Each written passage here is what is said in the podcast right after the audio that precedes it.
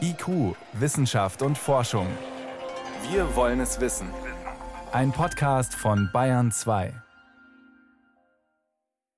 Man kennt es von anderen Infektionskrankheiten. Wer die Windpocken einmal hatte, der bekommt sie nicht mehr, ist immun. Diese Hoffnung gibt es auch für das Coronavirus. Menschen, die sich bereits damit infiziert haben, wieder gesund geworden sind, die müssten doch den Vorteil haben, dass sie sich anschließend nicht mehr anstecken können und das Virus auch nicht weitergeben, weil sie immun sind. Diese immunen Menschen könnte man auch gut gebrauchen, in Altenheimen und Krankenhäusern und überhaupt überall, wo viel Kontakt ist. Deshalb kam bereits die Idee auf zu einer Art Immunitätsnachweis. Wer so einen dann hat, könnte ja vielleicht auch die Maske weglassen. Morgen gibt der Deutsche Ethikrat sein Statement ab zu dieser Frage, wie hilfreich ist so eine Bescheinigung? Wir haben heute schon Professor Clemens Wendner gefragt, Immunologe und Infektiologe an der München Klinik Schwabing. Dort hat er auch die allerersten Corona-Patienten in Deutschland behandelt. Antikörpertests, um festzustellen, ob Menschen immun sind gegen SARS-CoV-2. Hilft das weiter? Also die Antikörpertests, muss man sagen, ist ja immer ein Blick in die Vergangenheit zurück. Man kann nachvollziehen, ob ein Mensch Kontakt hatte, das mit einer gewissen Sicherheit. Aber das ist es auch schon. Man kann nicht aus dem Antikörpertest die Information rausziehen, ob ein Mensch jetzt akut andere Menschen infizieren kann.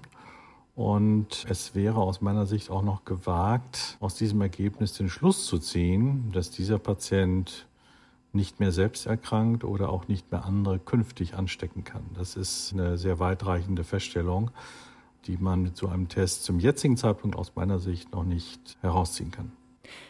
Einige der sogenannten Webasto-Patienten, der ersten Corona-Patienten hier in Deutschland, die Sie ja auch behandelt haben, hatten ziemlich schnell nach Abklingen der Erkrankung keine Antikörper mehr im Blut. Heißt das, sie hätten sich gleich wieder anstecken können?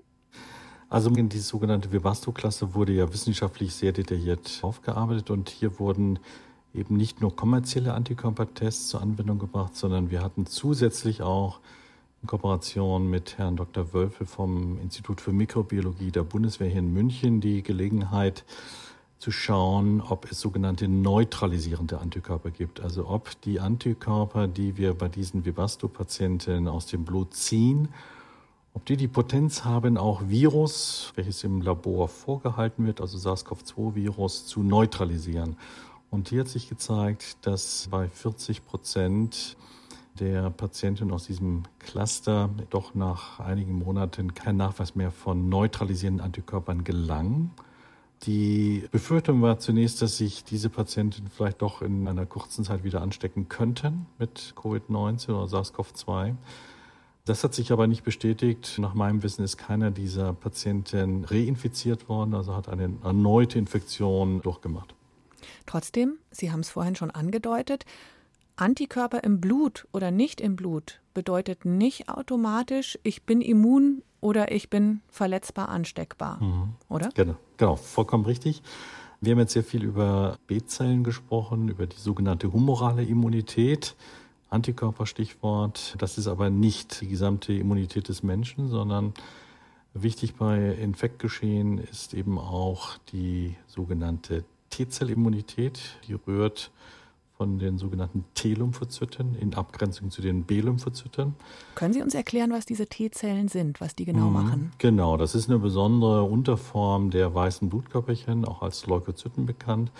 Und diese T-Zellen haben eben auch die Potenz, Antigene, quasi Antennen auf der Oberfläche von Zellen zu erkennen, also in diesem Fall von SARS-CoV-2, zum Beispiel das Spike-Protein, nicht?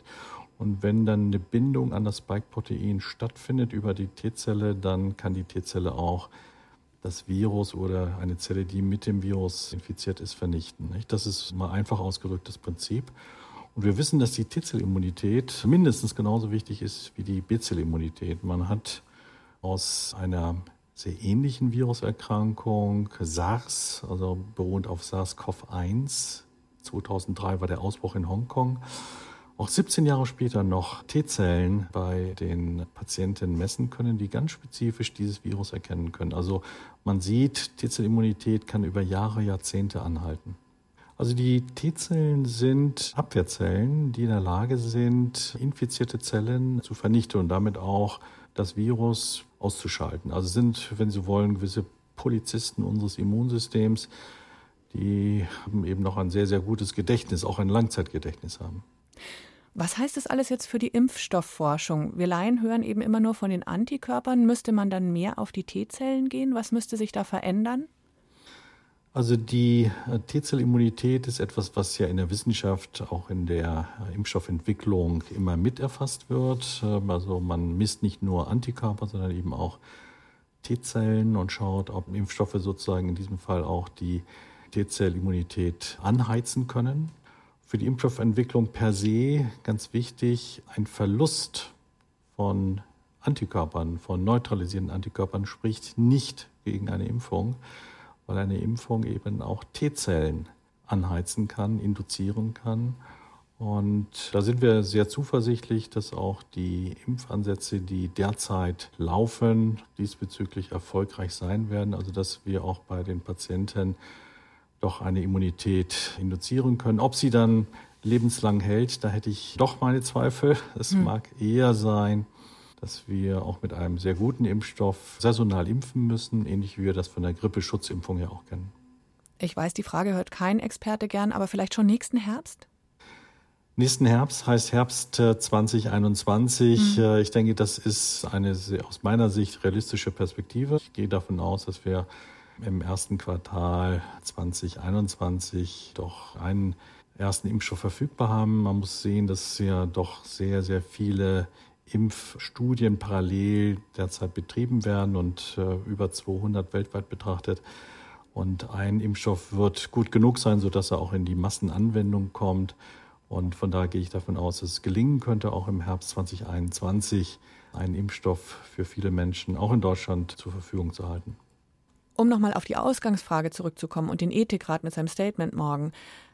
Ist genug Wissen da, um die Menschheit zum gegenwärtigen Zeitpunkt einteilen zu können in immun gegen Corona und nicht immun? Was ist da Ihre Meinung?